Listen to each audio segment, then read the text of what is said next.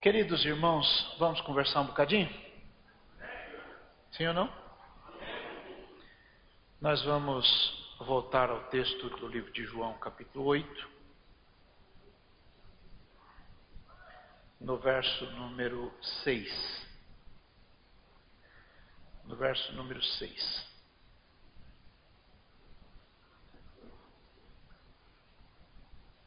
Quem já achou? Isto diziam eles, tentando-o para que tivessem de que o acusar. Mas Jesus, inclinando-se, escrevia com o dedo na terra. De novo. Isto diziam eles, tentando-o para que tivessem de que o acusar. Mas Jesus, inclinando-se, escrevia com o dedo na terra. Agora leia o verso 7. E como insistissem, perguntando-lhe, endireitou-se e disse-lhes: Aquele que dentre vós está sem pecado, seja o primeiro que atire pedra contra ela. Lê de novo. E como insistissem, perguntando-lhe, endireitou-se e disse-lhes: Aquele que dentre vós está sem pecado, seja o primeiro que atire pedra contra ela. Agora o verso 9, 8. Verso 8. E, tornando a inclinar-se, escrevia na terra. Lê de novo. E, tornando a inclinar-se, escrevia na terra. No verso 6 ele se inclina no verso 8 a turma está insistindo. No verso, no verso 7 a turma está insistindo. No verso 8 ele se inclina de novo. Bom, este texto narra, conta para gente, um dos vários encontros de Jesus com pecadores.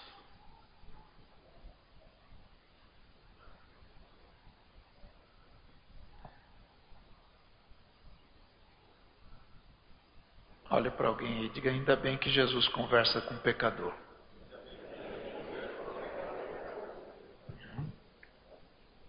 Se Jesus não conversasse com o pecador, a gente estava tudo lascado. Bom, o Senhor, quando se encontra com um pecador, Deus demonstra para esse pecador o amor de Deus. Por que, que ele demonstra o amor de Deus? Verso 10 do capítulo 19 do livro de Lucas. Lucas 19, 10. Quando Jesus se encontra com um pecador, Jesus demonstra para esse pecador o amor de Deus. Por quê? Leiam, verso 10 do capítulo 19 do livro de Lucas. Porque o Filho do Homem veio buscar e salvar o que se havia perdido. Lê de novo, gente. Porque o Filho do Homem veio buscar e salvar o que se havia perdido. Se eu fosse você, eu gravava bem isso aí. Essa palavra Jesus falou dentro da casa de um homem chamado Zaqueu. O filho do homem veio o quê? Buscar e salvar o que se havia perdido. De novo, ele veio fazer o quê? Buscar e salvar o que se havia perdido. Buscar e salvar o que estava perdido. Então Jesus não veio ao mundo para proferir sentença condenatória a ninguém. Jesus não veio condenar ninguém. Olha para alguém aí e diga: Jesus não veio condenar as pessoas. João capítulo 12, verso 47. João 12, 47. E se alguém ouvir as minhas palavras e não crer, eu não o julgo, porque eu vim não para julgar o mundo, mas para salvar o mundo. Então eu não preciso ficar bravo nem com quem não crê no que eu prego. Tá certo? Se alguém escuta, essa palavra aí não é minha, não, é de Jesus. Se alguém me ouve, se alguém ouvir aquilo que eu falo, ouvir as minhas palavras e não crer, eu não julgo. Por quê? Porque eu não vim julgar o mundo. Eu vim. Eu vim o quê? E o verso 48, como é que está escrito? Quem me rejeitar a mim e não receber as minhas palavras, já tem quem o julgue. A palavra que tenho pregado, essa o há de julgar no último dia. Eu não preciso julgar, a palavra julga. Perfeito? Tá claro aí, gente?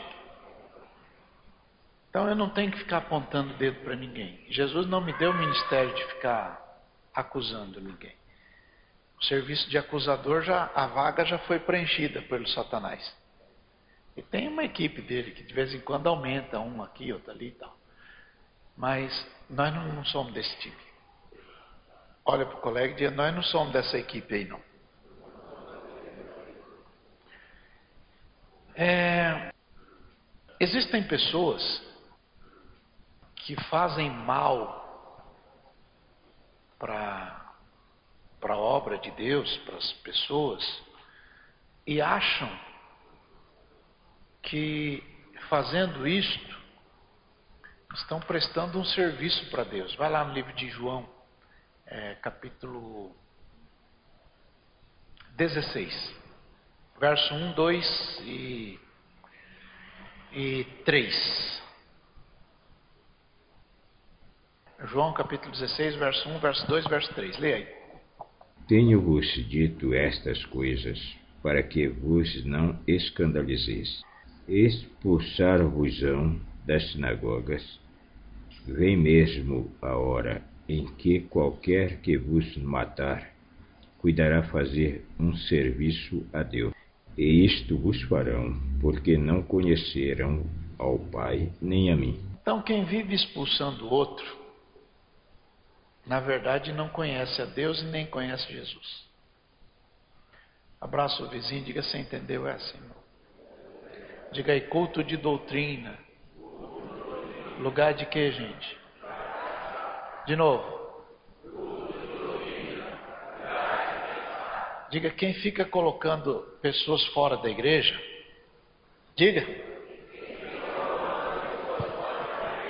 Não conhece Deus. Não conhece Jesus. Entenderam bem, gente? Aquele tipo de gente, se não for da minha cartilha, porta da rua, serventia da casa, sabe gente assim? Gente assim, embora fale em nome de Deus, não conhece Deus. Embora chore quando fala de Jesus, mas não conhece Jesus. Faz aquela cena. Tem gente que faz uma cena que é uma beleza. Vocês conhecem aquela historinha de Gadara? Gadara. Jesus atravessou o mar, foi lá em Gadara. Chegou em Gadara, tinha um rapaz que estava perturbado lá, com uns problemas importantes. E aí o que acontece? Esse rapaz vive nu, gritando pela rua, vive se machucando, é, já fugiu da polícia, fugiu do hospital, ninguém segura ele, quebra cadeia, faz um monte de, de. Quando Jesus chega, o que, que esse moço faz? Como é que está escrito aí na sua Bíblia? Jesus chegou em Gadara, ele correu até Jesus, se prostrou aos pés de Jesus e. E o que, gente? Adorou Jesus. Diga aí, é uma cena bonita. Agora faz uma cara de inteligente, vai. Quem vem no culto de doutrina pensa, né? Faz uma cara de inteligente aí. Diga, nem todo mundo que adora está liberto. Fala alto, gente. Tem uns que só são teatro da fé. O rapaz está ali aos pés de Jesus, aquele teatro todo, adorando Jesus. A turma pode até achar bonitinho, bater palma, olha, vivia perdido, olha o que está fazendo aqui. Mas ninguém engana Jesus. Ninguém engana Jesus. Enquanto ele está adorando, Jesus está expulsando o demônio dele. É? E aí ele conversou com Jesus lá. Jesus autorizou que os, os demônios fossem lá para a porcada, né? Aí caíram no precipício lá. E aí o rapaz não tem mais teatro. Diga, quem está liberto não faz mais teatro. De novo. Fala forte, gente. Então aquele rapaz que se atira no pé de Jesus, que ah, não faz mais teatro. Quando a turma da cidade chegou para ver o que tinha acontecido lá com a porcada toda, encontraram o rapaz como? Diga aí, assentado aos pés de Jesus, bem vestido e em perfeito juízo. Pronto, esse está liberto. Chacoalha, o colega entendeu? Quem está liberto não faz teatro. Quando adora, adora de verdade. Quando chora, chora de verdade. Quando canta, canta de verdade. Quando ora, ora de verdade. Ele não faz para que as outras pessoas vejam. Não faz para alguém tirar foto. Entenderam bem? Então diga: tem gente que ainda não conhece Jesus. Por isso que fica botando os outros para correr. O pecado destrói a vida do ser humano. Pecado é um negócio ruim, um negócio feio, um negócio esquisito, complicado. Pecado nunca é bom. Não existe nenhum tipo de pecado que seja bom. Todo pecado é complicado. E o pecado, uma vez consumado, ele gera a morte. Então, pecado é, é coisa feia, é coisa ruim. Mas Jesus, embora não se associe com o pecado, Jesus ama todas as pessoas que pecam. Entenderam bem? Embora ele não goste do pecado, ele ama o pecador. Por isso ele veio buscar e salvar o que se havia perdido. E quando ele encontra alguém, ele transforma a vida da pessoa. Por isso que na fé não cabe a tal da hipocrisia, que é o teatro. Tem um texto no livro de Coríntios, dá um pulinho lá, no capítulo 5. Primeira carta de Paulo aos Coríntios. Capítulo 5. É, verso 8, 9, 10 e 11 e 12 e 13, vai.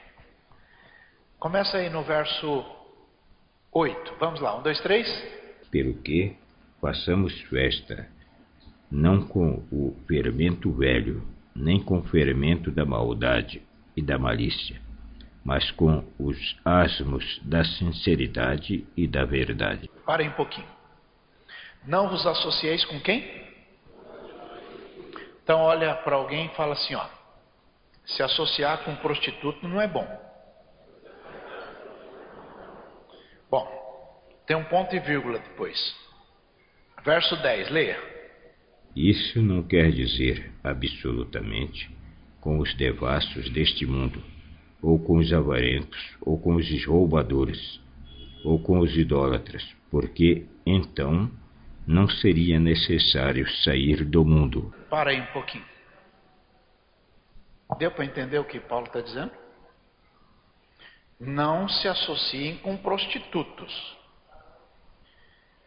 nem com devassos, nem com avarentos, nem com roubadores, nem com idólatras. Não se associe com essa, com essa gente. Mas, mas, eu não estou falando de gente lá do mundo, é o que Paulo está dizendo. Eu estou falando de gente que faz esse monte de bobagem que vocês leram aí, mas que estão dentro da igreja. Agora lê o verso 11.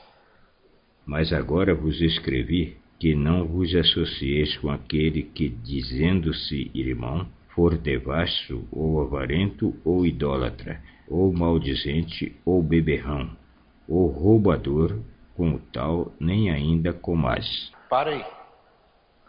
Percebam que você ter seus relacionamentos de trabalho, vizinhos, é, a sua vida cotidiana, e você encontrar pessoas assim, é meio que natural. Você conversa com as pessoas, você não conhece da vida da pessoa. O problema que Paulo está dizendo não é essa gente lá de fora, é essa gente de dentro que tem esse comportamento. Faz uma cara de assustado aí. Veja, mas agora vos escrevi que não vos associeis, associeis com aquele que, dizendo-se irmão. Olha bem para o colega e diga: é o teatro da fé. Tem gente que se diz irmão, tem carteirinha de membro, às vezes de pastor, às vezes carrega a Bíblia, canta bonito, faz um montão de coisa. Mas, embora ele tenha isso tudo, é devasso ou avarento. Todo mundo sabe que é avarento, né? Se você não sabe, eu não vou falar não. Abre aí o Google, você vai encontrar o que é avarento. Aliás, a Bíblia chama a avareza de idolatria. Avareza é idolatria. Pois você acha aí. Ou idólatra. Ou maldizente, gente que só fala mal de todo mundo. Ou beberrão, gente que gosta muito da cachacha. Ou roubador, com o tal nem ainda. Entenderam bem? Com o tal nem ainda. Não estou falando com o lá de fora. Com o lá de fora você pode até ter esse tipo de relacionamento, por quê? É a convivência do seu dia a dia. O problema não é o que está lá. O problema é o que se diz irmão e faz o que a turma de lá faz.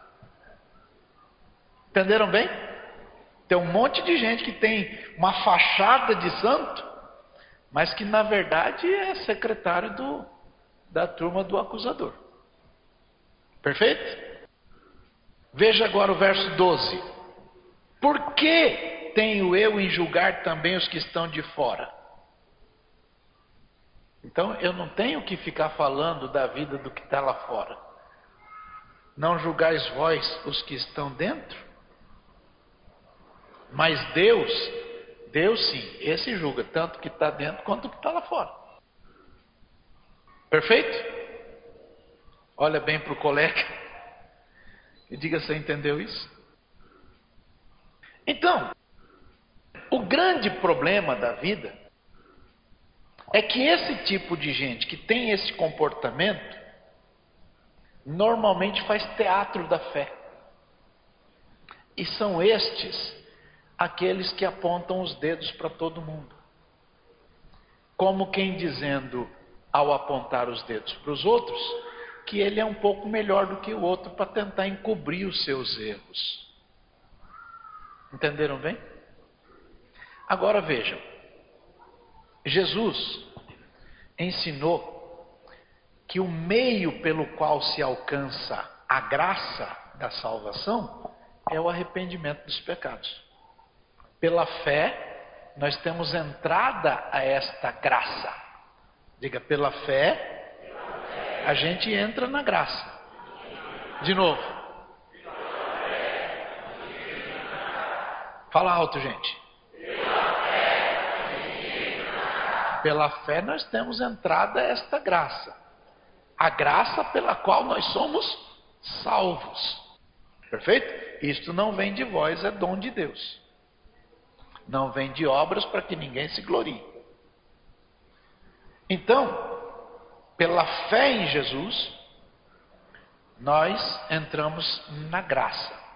Esta fé que nos leva à graça, ela tem um dispositivo. Ninguém entra na graça achando que é melhor que alguém. Para ele entrar na graça, ele precisa de arrependimento. Segunda carta de Paulo aos Coríntios, capítulo 7, verso 10. Vê se você pode acessar. Diz lá: a tristeza, segundo Deus, opera arrependimento para a salvação, da qual ninguém se arrepende. Então diga: a tristeza, segundo Deus, opera arrependimento. Olha para o colega com cara de inteligente e diz: Mas Deus deixa alguém triste?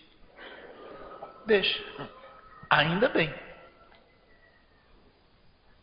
Quando Deus promove no coração do sujeito essa tristeza pelo erro que cometeu, essa tristeza o conduz ao arrependimento. E arrependimento não é você estar indo para cá e depois vira e vai para cá. Isso não é arrependimento. Arrependimento é se você está indo para cá, caiu a ficha que errou, volta e aí começa de novo para o lugar certo. Isso é arrependimento. O resto é balela. Entenderam bem? Por isso a Bíblia diz: lembra-te de onde caíste e te arrepende, porque senão virei contra ti e removerei de ti o teu castiçal. Perfeito? Então, quando a pessoa recebe dentro do seu coração essa tristeza promovida pelo Espírito de Deus, que o conduz ao arrependimento, pela fé, ele entra nesta graça, graça que o salva. Só que o final do verso 10 diz que a tristeza, segundo o mundo, opera a morte. Essa tristeza aí é o remorso. Então, a tristeza, segundo Deus, gera o arrependimento. Mas a tristeza, segundo o mundo, gera a morte. Porque a pessoa fica, ah, eu estou com remorso, estou com remorso, mas não volta, não se arrepende, não se refaz, não se corrige. Essa tristeza, segundo o mundo, opera a morte. Tatu com o vizinho e entendeu? Entendeu? Pois bem. Vamos aprender um pouquinho aí. Quando a gente lê o capítulo 7 do livro de João, a gente vai encontrar uma reunião do ministério. Capítulo 7. Jesus vai lá para ensinar no, no templo, é, nesta ocasião é uma festa, uma festa importante, uma festa nacional. Está entre as três principais festas nacionais do povo de Israel, chamada Festa das Cabanas ou Festa dos Tabernáculos. E Jesus então é, é confrontado. E neste confronto de Jesus, a turma quer mandar Jesus embora expulsar Jesus. E chegou tão longe essa conversa, que está no verso 45, que a turma perguntou para os fariseus por que é que eles não tinham levado já Jesus para já matar Jesus de uma vez. Olha bem para o colega e diga: você imaginou uma reunião de igreja tentando expulsar Jesus ou matar ele? Pois é, isso está acontecendo aí. E aí, gente, os servidores responderam que não dava para para fazer isso porque nunca ninguém tinha falado como Jesus. Os fariseus então olham para eles e disseram: Vocês também foram enganados, né? É o que está aí no verso 47. No verso 48, eles perguntam assim: Alguns dos principais e dos fariseus creram em Jesus? Verso 49, lê com cara de assustado aí, vai, lê. Mas esta multidão que não sabe a lei é maldita. Lê alto.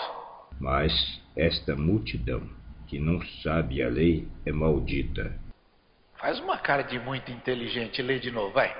Mas esta multidão que não sabe a lei é maldita. No verso 47, os fariseus estão dizendo que os obreiros, os servidores lá, foram todos enganados. No verso 48, eles estão dizendo que aqueles que, que são enganados creem em Jesus, e aqueles que não são enganados são como os fariseus, que não são enganados.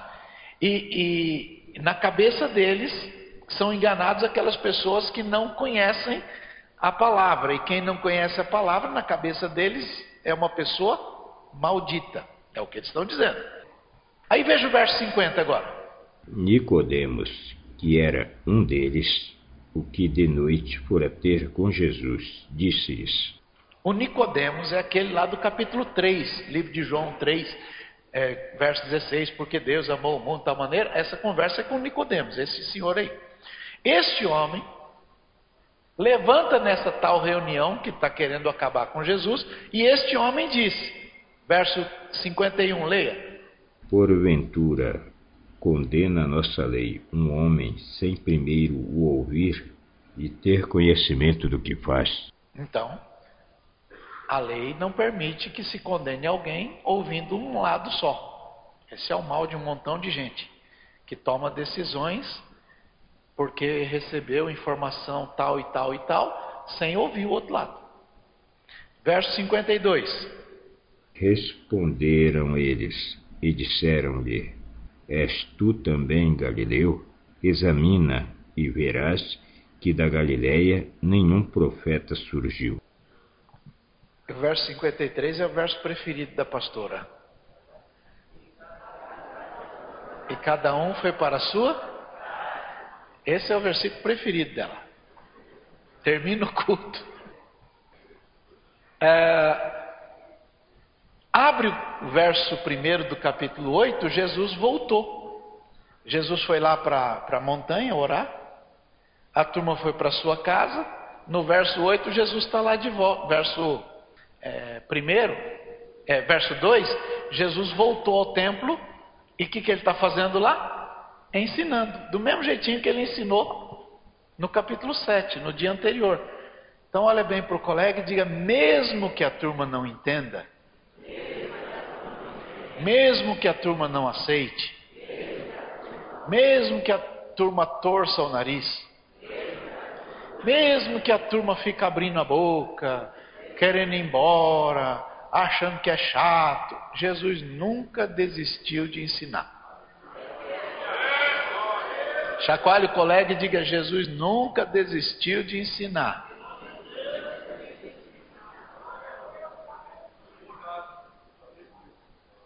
E aí ele está ensinando. Mas aquela turma da, do capítulo 7 tinha que pegar Jesus. Porque não deu certo na reunião, que a reunião terminou num, numa situação muito difícil. E eles tinham que pegar Jesus. Então olha para o colega e diga, vamos ficar assustado, vai. Diga aí. Gente, diga aí. Veja o verso 3. E os escribas e fariseus trouxeram-lhe uma mulher apanhada em adultério. Para. Volta no verso 53 do capítulo 7. Leia. E cada um foi para sua casa. Leia, gente. E cada um foi para sua casa. Verso 1 do capítulo 8. Porém, Jesus foi para o Monte das Oliveiras. Agora lê o verso 3. E os escribas e fariseus trouxeram-lhe uma mulher apanhada em adultério. Olha bem para o colega e diga: a reunião acabou. Fala alto. Uma turma foi para casa. Jesus foi para a montanha. E um grupinho saiu pesquisando o pecado dos outros. Olha para o colega e diga: quem procura, acha. Entenderam bem, gente? A turma, uma turma vai embora para casa, outra turma vai para a montanha, outra turma vai procurar pecado. E acharam, ué. Olha para o colega e diga: pecado tem em tudo quanto é lugar. E acharam essa infeliz aí. Essa senhora não é uma coitadinha. Ah, coitadinha da moça. Não, não, não, não, não. Ela estava errada mesmo. A lei, a lei não é ruim. A Bíblia diz assim: o mandamento é santo, justo e bom. Diga aí. Diga, a lei é santa, justa e boa. A lei não é ruim. Jesus disse: Eu não vim, eu não vim destruir a lei. Não vim destruir a lei. A lei é boa. Eu vim cumprir a lei. A lei não é ruim, não, a lei é boa. O problema da lei não é a lei, o problema da lei é a interpretação da lei. E aí é que está o problema. Porque a turma, na hora de interpretar a lei, interpreta a lei para o lado de lá. Para o lado de cá, nunca. E aí, enquanto Jesus está orando lá, a outra turma está dormindo em casa, eles estão procurando lá saber, vão procurar um pecado aí. Sabe aqueles irmãos que são irmãos muito espirituais? Tem uns irmãos muito espirituais. Vamos fazer uma campanha de oração de 30 dias para Deus revelar pecado. Não precisa fazer oração de 30 dias para revelar o pecado. Se você está sete horas da noite, pesquisa a própria vida das sete da manhã até ali, como é que você se comportou, tal. Quem sabe você vai encontrar algum. Chacoalhe vizinho que você está entendendo, irmão. Aí encontraram a dona lá. Mas olha que legal. Verso 3, lê aí. Trouxeram-lhe uma mulher apanhada em adultério. Veja o verso 4, leia. E pondo-a no meio, disseram-lhe: Mestre, esta mulher foi apanhada no próprio ato, adulterando. Olha bem pro colega, você já parou para pensar essa cena? Ela não estava num quarto fechado com porta trancada, ou se tivesse, alguém tinha a chave ou olhou pela janela, ou Sei lá. Olha bem para o colega, tem gente que é criterioso para procurar o pecado dos outros. E acha. Capítulo 15 do livro de Lucas. Abre lá, capítulo 15.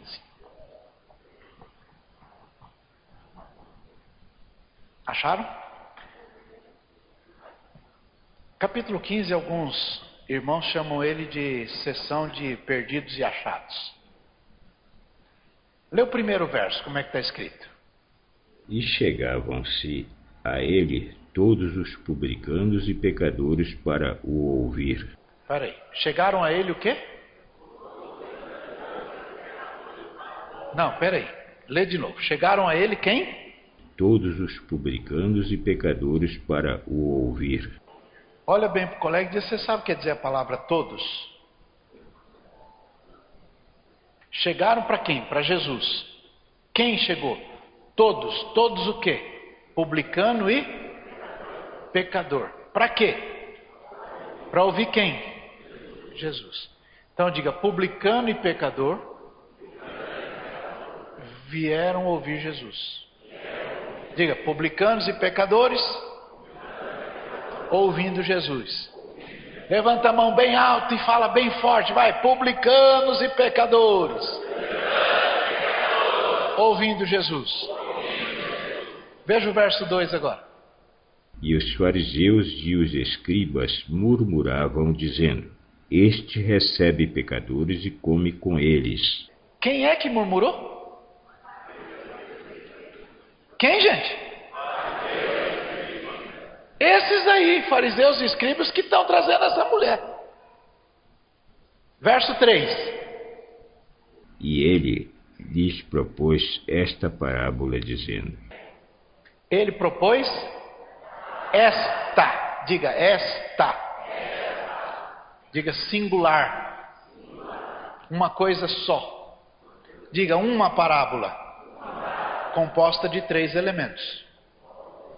Primeiro elemento, uma ovelha. Segundo elemento, uma moeda. Terceiro elemento, uma pessoa. Um homem tinha cem ovelhas, uma se desgarrou e foi embora. Ele foi atrás da ovelha, deixou 99 no deserto, trouxe aquela lá, cuidou dela direitinho, fez uma festa e disse: vai ter festa no céu por um pecador que se arrepende. Na mesma parábola, não é uma segunda parábola. Ele diz: uma mulher tinha dez moedas, perdeu uma moeda. Então ela acendeu a luz, varreu a casa, procurou com diligência até achar a moeda. Quando ela achou a moeda, ela chamou a turma, colega, vizinha, vamos fazer festa, que eu achei a moeda. Assim haverá festa no céu por um pecador que se arrepende. Ele continua a mesma história, não é uma terceira parábola, é a mesma história. Um outro homem tinha dois filhos. Um filho foi embora. Quando o filho foi embora, ele se envolveu em más companhias lá, perdeu tudo que tinha e acabou na lona. Foi parar num, num poço lá de perdição. Pois bem, lá no poço de perdição caiu a ficha. Ele acordou. Puxa vida, olha o que, que eu perdi. Lá na casa do meu pai, a turma tem comida, tem um lugar para dormir, tem um lugar para tomar banho, tem respeito. E eu tô aqui nesse, nesse, nesse chiqueiro aqui. Eu vou me levantar. Diga aí, eu vou me levantar. Fala alto. Diga, a decisão de se levantar é do filho, não é do pai, é do filho.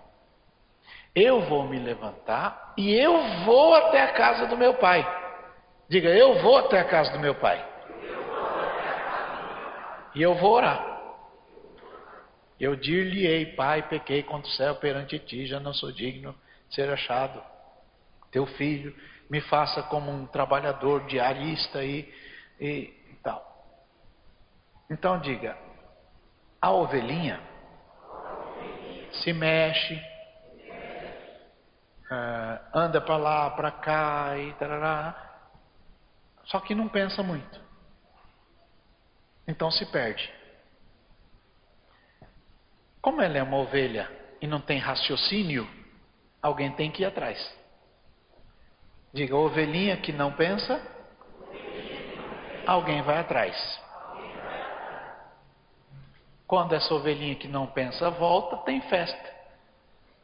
Assim vai ser lá no céu por um pecador que se arrepende. Diga, moeda é inanimado. Não se mexe. Né? Então, quando se perde, alguém tem que procurar. Mas filho não. Filho sabe onde é a casa do pai, filho sabe o que tem que fazer. Olha para o colega e diz: Você entendeu o que Jesus está falando? Catou com o vizinho e diga: Você não é um bichinho, você também não é uma moeda, você é um filho. E filho sabe o que tem que fazer. A decisão de levantar da lama é do filho. A decisão de voltar para a casa do pai é do filho. A decisão de sair do meio daquela companhia de porcos é do filho. Essa decisão é dele. Não tem força, mas a decisão é dele. Aí então ele vai até a casa do pai. Chega na casa do pai, o pai está de braço aberto e ele começa a fazer aquela oração que ele ensaiou.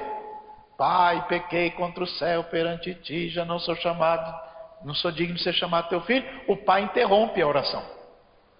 Vê se não está escrito assim. O pai interrompeu.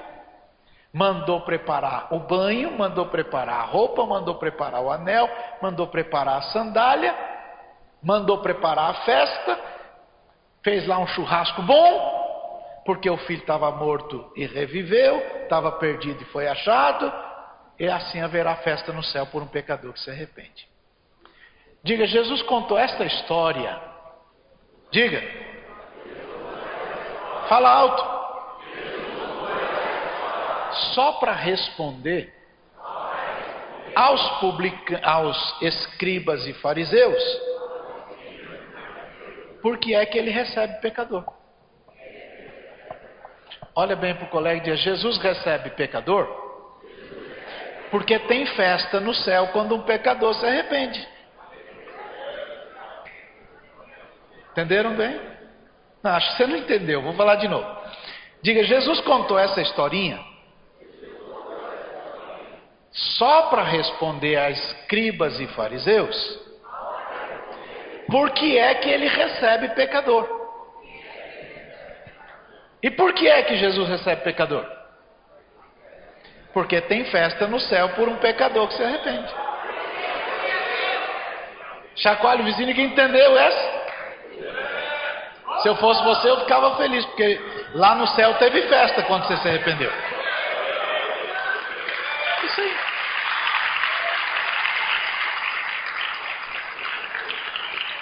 Por isso que na igreja não é lugar de um acusar o outro, porque na verdade a gente é tudo como aquele filho pródigo, que se afundou na lama, mas decidiu se levantar. Diga, sair da lama é decisão do filho. Agora, tirar a lama do filho é serviço do pai. Entenderam bem? É por isso que o filho chega na casa do pai coberto de lama. O filho chega na casa do pai com o mau cheiro da porcada toda. O filho chega na casa do pai com tudo aquilo que ele adquiriu naquela vida devassa, complicada, ruim, torta. Mas limpá-lo não é serviço dele. Limpar é serviço do pai. Por isso que no capítulo 17 do livro de João, Jesus diz que nós estamos limpos pela palavra que ele tem falado. Chacoalhe o colega e diga: Esta palavra vai lavando a gente. Fala isso para o colega. Você era um pouquinho pior, mas já está melhorando. Eu também era um pouquinho pior, mas estou melhorando. Amanhã eu espero estar um pouquinho melhor que hoje. A Bíblia diz assim: a vereda do justo, ela vai brilhando, brilhando, brilhando, até ser dia perfeito. Olha para o colega e diz: Você entendeu bem? Diga: Isso é evangelho, o resto é conversa. Então, Jesus recebeu este grupo de pessoas que veio para experimentar Jesus. Está aí no verso 6. Olha bem para o colega e diga: a turma que estava brava com Jesus queria arrumar um pretexto para acabar com Jesus. E o pretexto para acabar com Jesus foi aquela dona lá. E aí o que, que Jesus faz? Verso 5, a turma está acusando a mulher. Moisés diz que essa mulher tem que ser apedrejada. Verso 7. Não, verso 6. Mas Jesus, inclinando-se, escrevia com o dedo na terra. Leia isso.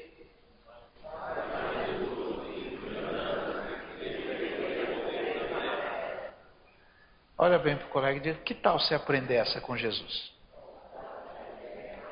Quando alguém vem falar mal de uma outra pessoa para você, Ao invés de você ficar dando ouvido, procura outra coisa para fazer.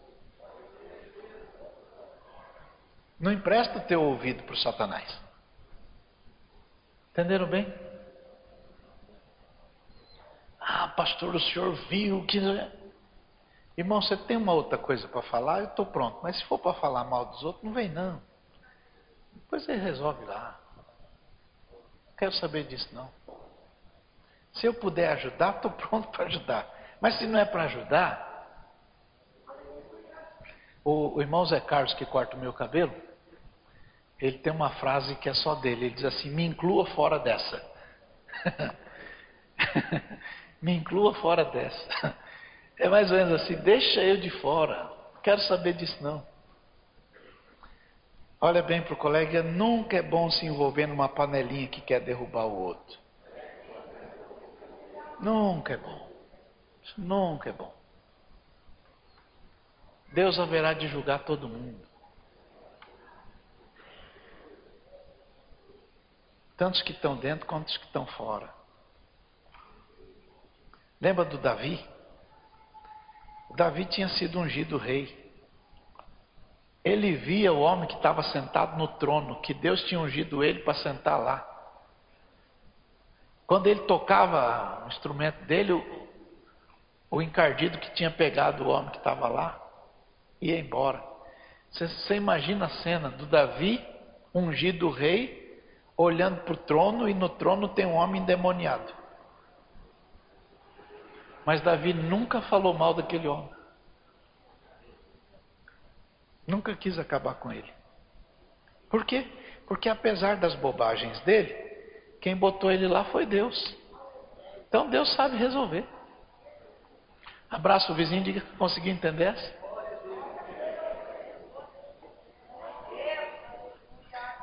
Então veja mais. Jesus se inclinou. Diga para o colega: Jesus prefere escrever na poeira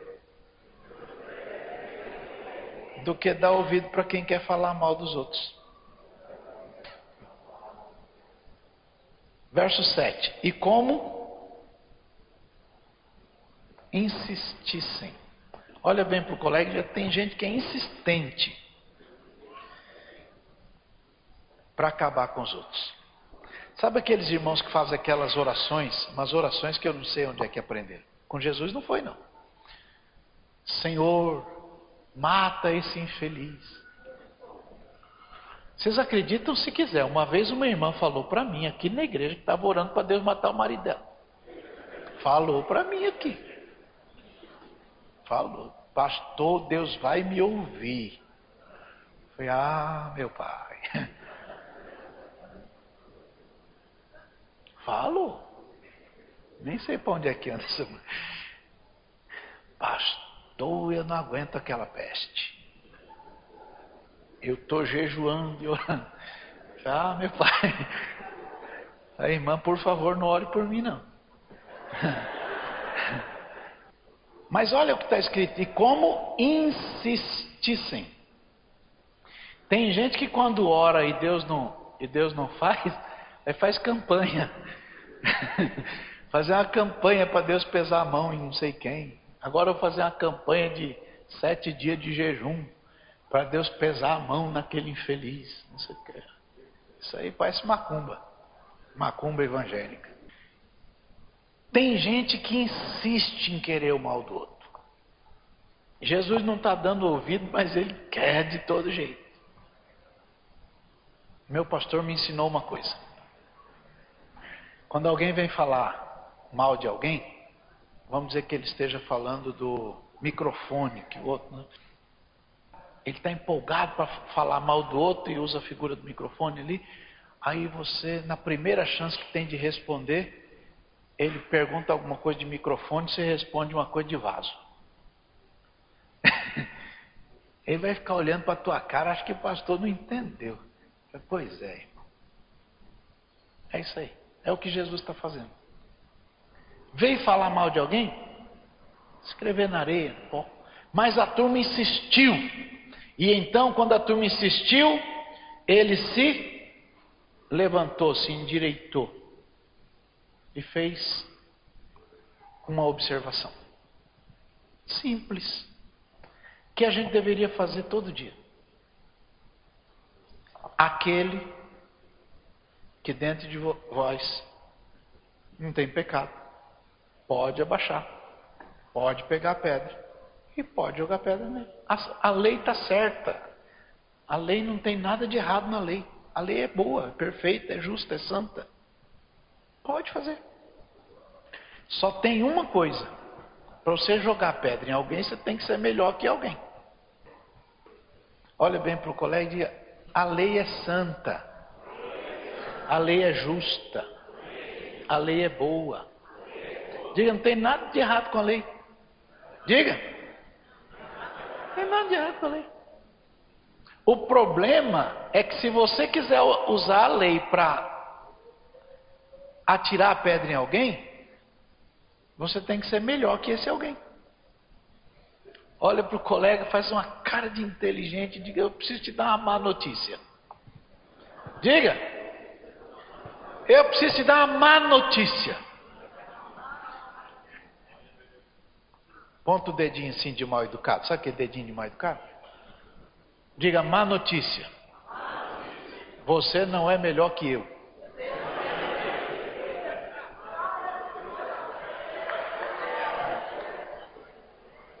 Pode, você pode ter magoado alguém falando uma coisa dessa, né? Diga então, agora eu vou te dar uma boa notícia. Diga uma boa notícia. Também não sou melhor que você. Significa que eu não posso jogar pedra em você, mas você também não pode jogar pedra em mim. Porque nós somos pessoas que vieram a Jesus. E tem um punhado de fariseu e um punhado de escriba dizendo: por que é que Jesus recebe pecador? Jesus recebe pecador porque tem festa no céu por um pecador que se arrepende. Não tem festa no céu por uma pregação bonita. Não tem festa no céu por um disco novo da banda. Não tem festa no céu por uma profecia bem elaborada. Vez, ontem eu escutei um irmão dizendo que um irmão abordou ele na escada da igreja e disse: Pastor, hoje eu vou lascar uma profecia. Não tem festa no céu por causa de profecia.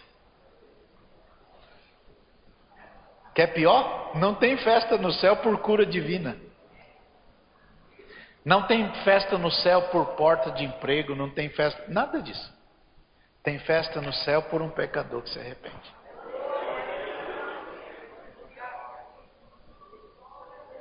Isto faz festa no céu. Cada vez que o Espírito Santo convence alguém do pecado, da justiça e do juízo, e esta pessoa se arrepende, tem festa no céu. Então, vamos continuar para a gente não, não se perder. Como insistisse perguntando-lhe, endireitou-se e disse: Aquele que dentre vós está sem pecado, seja o primeiro que atire pedra contra ela. Ponto. Está tudo certo. A lei está certa. Pode jogar pedra, né? Desde que você seja melhor que ela. Agora que tem a lição. Verso 8. Tornando a inclinar-se, escrevia na terra.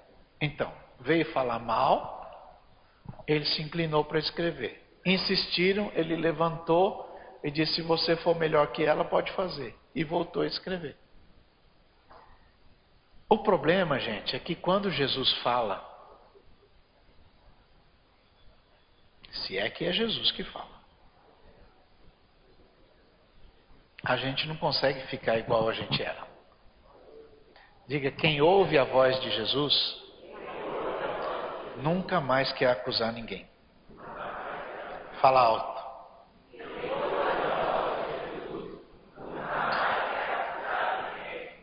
Quem ouve a voz de Jesus não quer expor ninguém. Quem ouve a voz de Jesus não quer mandar ninguém embora. Quem ouve a voz de Jesus não quer destruir ninguém. Só que dá uma olhadinha no verso 9. Quando ouviram isto, começaram a sair um por um. Começando por quem? Olha para o colega e diga: os velhos têm mais experiência. Gente nova tem força, mas gente velha tem mais experiência. Então, gente nova que é inteligente cola em gente mais velha. Gente nova que é bobão fica escutando conselho de outra gente nova que não tem a mesma experiência do velho. E aí vai fazendo bobagem. Olha que os mais velhos estão fazendo. Os mais velhos vieram para acusar a dona. Os mais velhos também estavam no grupo que queriam jogar pedra nela. Os mais velhos também estavam entre aqueles que vieram para achar um jeito de pegar Jesus. Os mais velhos também estavam naquele grupo doidinho para jogar pedra na dona lá. Que sai procurando pecado dos outros, essas coisas. Mas vetaram Jesus. Não vai querer mais acusar ninguém. Olha para o colega e diga: entendeu essa? Às vezes, os irmãos mais antigos, quando ouvem a voz de Jesus, se corrigem e só ficam olhando para os mais novos. Olha, pessoal, não se envolve nisso aí que não é boa coisa, não. Mexe com isso aí, não. Então os mais velhos saíram e daqui a pouco os mais novos ficaram olhando para eles. É, peraí, se aquela turma mais antiga saiu, não se mexeu, não sou eu que vou mexer com isso, não. Sou doido. Abraça o vizinho aqui. Você está entendendo isso? O que Jesus ensina para gente, irmãos, é que ao invés de a gente querer o mal de alguém, que tal a gente se esforçar para ajudar essa pessoa a se levantar? Salomão escreveu mais ou menos assim: ó, é melhor que sejam dois do que um porque juntos terão melhor paga do seu trabalho. Melhor que sejam dois do que um, porque juntos vão se aquecer melhor. Melhor que sejam dois do que um, porque quando um cair, o outro o levanta. Olha bem para o colega e diga: andar sozinho nunca é bom. É bom sempre ter alguém perto para ajudar a gente a levantar. Porque o pecado é um acidente do percurso. E há uma diferença grande entre aquele que peca circunstancialmente e aquele que vive na prática do pecado. Há uma diferença muito grande entre aquele que teve um comportamento inoportuno e inadequado e aquele outro que acha bonito viver no pecado. Tem pecado que é caro. Ou não tem? Tem pecado que qualquer um faz, porque é pecado de pobre, mas tem pecado que é caro. Ou não tem? Tem uns pecados caros. E tem gente que gosta do pecado. E acaba achando que o pecado está tudo certo. E a Bíblia diz: ai daquele que ao mal chama bem, é que ao bem chama mal. Sabe que está errado, mas eu, eu sei que estou errado, mas vou fazer. Uma vez um homem disse isso para mim, eu era pastor, acho que em Carapicuíba ainda. Tem lá uns 30 anos atrás. Pastor, eu sei que estou errado, mas eu vou fazer. falei, então, meu filho, sai de perto de mim. Porque vai que Deus joga um raio na tua cabeça e pega em mim também, não vai dar certo esse negócio. Você sabe que está errado. E por que, você insiste no erro? Então, meus irmãos, o que Jesus está ensinando para a gente é que sempre que você puder, ajuda alguém. Olha o que ele ensinou para gente. Se algum irmão fizer alguma bobagem e você souber, vai até ele sozinho. Conversa com ele. Se você der conta de convencê-lo que ele errou, e ele se arrepender do seu erro, e se converter, mudar, transformar, você salvou uma alma da morte. Mas olha o que Jesus falou. Além de salvar uma alma da morte, você cobriu uma multidão de pecado. Crente faz isso? É, faz. Agora, se ele não se arrepender, o que, que você faz? Chama uma pessoa idônea, uma pessoa que não sai por aí como fofoqueiro espiritual. Tem gente que é fofoqueiro espiritual. Abraça o irmão com aquela cara de santo. Irmão, vamos orar pelo fulano que ele fez errado de novo. Ele faz uma fofoca com ar de espiritualidade. Se ele não se arrepender, chama alguém que seja honesto, sério, vai os dois conversar com ele. Se ele se arrepender, você corrigiu, está perfeito. Agora, se ele não se arrepender, então você leva para o ministério. É assim que está escrito. Não, mas a gente sabe mais do que Jesus, né? Abraço o colega e diz, vamos aprender um pouquinho com ele. Agora, aquele que continua no erro, sabe do erro, tentou corrigir, não corrigiu e apoia o erro, esse então está enquadrado naquilo que vocês leram lá em 1 Coríntios capítulo 5. É aquele que está dentro da igreja, se diz irmão, mas vive naquela prática. Com esse tipo de gente, não se associe. Não vai churrasco na casa dele. Não senta na mesma mesa não vai é, no, no McDonald's com ele. Não se associe com gente que se diz irmão, mas tem essa prática. Abraço, colega, você entendeu isso? Diga, igreja é lugar de misericórdia. Diga, misericórdia é um dispositivo que interrompe o juízo. Diga misericórdia é um dispositivo que interrompe o juízo. O perdão não interrompe o juízo, porque às vezes Deus dá o perdão, mas vem a consequência do erro. Lembra do Davi? O Natan olhou para ele e disse: Você está perdoado, você não vai morrer, mas teu filho vai. Lembra que Deus disse para Davi? Tá tudo certo, mas aquele mal que você fez para Urias, escondido, vão fazer na escada da tua casa. Lembra que Deus disse para Davi? Lembra aquilo que você fez na surdina? Pois é, vão pregar no telhado. Está tudo perdoado. O livro de Atos diz que ele era o homem segundo o coração de Deus. Mas ele teve, enquanto ele viveu, sofreu dentro da casa dele as bobagens que fez. Diga mais a misericórdia interrompe a sentença. É por isso que a Bíblia diz que a misericórdia triunfa do juízo. A misericórdia triunfa do juízo. É por isso que o crente, quando erra, é pelo menos o que a Bíblia ensina. Vai aos pés do Senhor clama por misericórdia. Perdão, graça e misericórdia. Diga aí, perdão. De novo.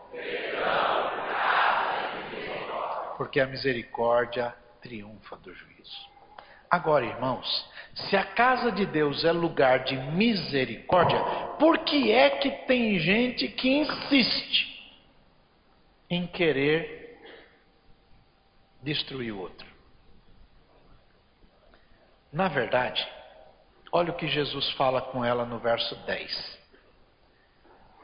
No verso 9, no, é, no verso 9, a última frase diz: Ficaram só Jesus e a mulher que estava no meio.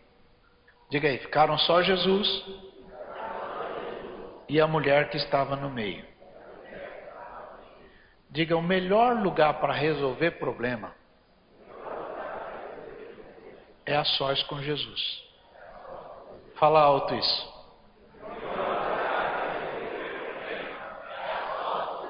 Levanta as duas mãos. Fecha esse olho lindo aí. É. Diga o melhor lugar, lugar. Para resolver problema.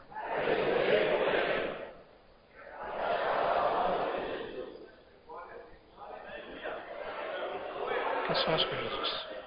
Conversa com ele. Se a tua consciência te acusa, conversa com alguém.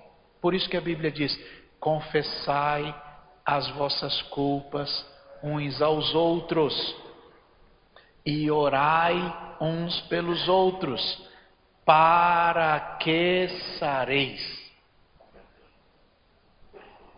Confessai as vossas culpas uns aos outros e orai uns pelos outros, para que sareis. O problema é que às vezes a gente encobre tudo, não se arrepende e fica vivendo o teatro da fé. E teatro com Jesus não funciona. Entenderam bem? Por isso que a Bíblia diz: aquele que confessa e deixa alcança misericórdia, mas o que encobre a sua transgressão nunca prosperará. Por isso que tem gente que fica doido na igreja 60 anos e trabalha feito maluco, mas não sai do lugar. Entenderam bem? Abraça o vizinho que entendeu tudo, né? Então, procura alguém que seja honesto, sério, alguém que Deus preparou para te ouvir, que não vai sair contando a sua vida para ninguém. E vai orar, vai aos pés do Senhor vai se levantar. Decisão de levantar da lama é tua. Decisão de voltar para o Pai é tua. Decisão de se arrumar é tua. Agora, a decisão de limpar você é o Pai que resolve. É na casa do Pai que você é limpo. É na casa do Pai que você ganha roupa nova. É na casa do Pai que tem sapato novo. É na casa do Pai que as coisas se resolvem. O encardido, por outro lado, quando você faz alguma bobagem, ele só quer te mandar embora. Por isso que o apóstolo Paulo escreveu: se o teu coração te condena, maior é Deus do que o teu coração. Entenderam bem, gente? Se o teu coração te condena, maior é Deus do que o teu coração. Fica firme com Jesus. Uma das coisas mais importantes para crente é teimosia. Diga aí, uma das grandes virtudes do crente. Teimosia. Fala alto. Diga, mas pensa bem. Como aplicar a teimosia? O diabo vive tentando você para ir embora, larga tudo, abandona tudo, você nunca vai se levantar, você nunca vai dar certo. Mas o crente teimoso diz: não, não, não, não, não, não. vou ficar aqui. Não, mas aí, não, vou ficar aqui. Não, não, vou ficar aqui. Vou ficar aqui. Aqui é meu lugar, é casa de Deus. É na casa do Pai que se resolve. Agora, quando você lê a, a historinha do capítulo 15 do livro de Lucas, você vê o menino dizendo assim: Vou embora, papai. Você não vê o pai na porta lá dizendo: Não, meu filho, não vá. Você não vê o pai arrancando o cabelo com a mão assim: Não, não saia daqui. Não. Porque não adianta você ficar aqui pensando lá. Você só vai dar valor aqui quando você estiver lá. Você só vai dar valor à bênção de estar na presença de Deus quando estiver no chiqueiro. E aí Deus, por causa da misericórdia, permite que você vá parar no chiqueiro. Aí lá no chiqueiro cai a ficha e você diz: O que, que eu estou fazendo aqui? E aí, levanta. Quarta-feira o irmão estava conversando aqui sobre aquela moça lá, né? Uma vida difícil. Então, quando a gente descobre o que perdeu, a gente dá valor. Tem muito marido que só vai dar valor à esposa depois que perde. Tem muita mulher que só vai dar valor ao marido depois que perde. Tem muitos filhos que só dão valor aos pais depois que perdem. É muito comum na beirada do caixão. Meu pai! Ah? Então. Tem muito pai que só vai dar valor ao filho depois que perde. Pai duro, severo. Daqui a pouco o filho se perde. Uma vez eu chamei um irmão, o irmão está aqui. Estava bravo, aquele irmão estava duro. Com uma filha. A filha, ela, ela tinha tido um comportamento inoportuno. E ele eu não vou entrar com ela. Bracei, é um irmão muito querido, eu amo muito esse irmão. Bracei e falei, irmão, quem deu essa filha para o senhor? Foi Deus ou foi o diabo? Foi Deus. Então, por que, que você quer dar ela para o diabo? Abraça o seu colega e entendeu, irmão? Então, direitando-se Jesus, não vendo mais ninguém que queria acusar aquela mulher, perguntou para ela: cadê essa turma que estava te acusando? Ninguém condenou você? Quem é que consegue condenar alguém depois de ouvir a palavra de Jesus? Olha bem para o colega diz: quem é que dá conta de acusar o outro depois de ouvir Jesus? Então, começando pelos mais velhos até o mais novo, vai todo mundo. Ninguém te condenou? Não. Aí veja o verso 11. Senhor, ninguém me condenou, não. Ela está fazendo festa aí? Não. Jesus então diz para ela: Minha filha, também não vou condenar você, não. Mas vou te dar um conselho. Peca de novo, não. Vai embora. E não, e não, minha filha, você já viu o rolo que dá isso aí? Jesus te livrou? Então dá glória a Deus porque Ele te livrou e não faz de novo. Jesus te deu um grande livramento? Deu. Então não faz outra vez, senão vai dar rolo. Vai que aparece um que é maluco e acha que é melhor mesmo e taca pedra em você, você vai ver. Porque de vez em quando aparece um que não escuta bem o que Jesus fala, e aí ele acha, e aí vai tacar pedra mesmo. Então olha bem para o colega e diga: essa é a grande lição. Jesus não veio condenar o mundo, Jesus veio salvar o mundo. E como é que salva? Ele recebe pecador. E por que, que ele recebe pecador? Porque tem festa no céu por um pecador que se arrepende. Tem um hino na harpa, eu não sei dizer o número, acho que é 135. Eu cantava muito em culto ar livre. Eu gostava de fazer culto ar livre. Esse é isso mesmo.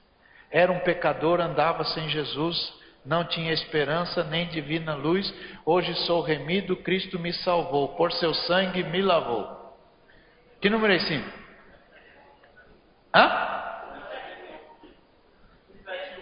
Um se... Eita, nome feio, número. É isso aí. Fica em pé, vai lá. Era um pecador, andava sem Jesus, não tinha esperança nem divina luz.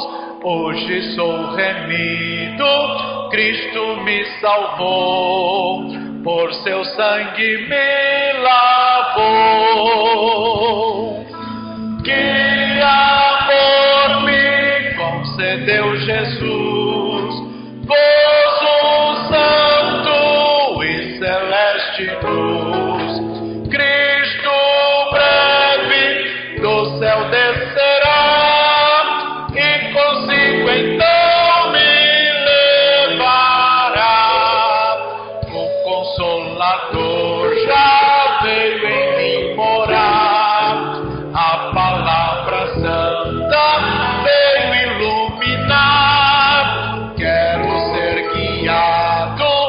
por tão clara luz que a Cristo me dá.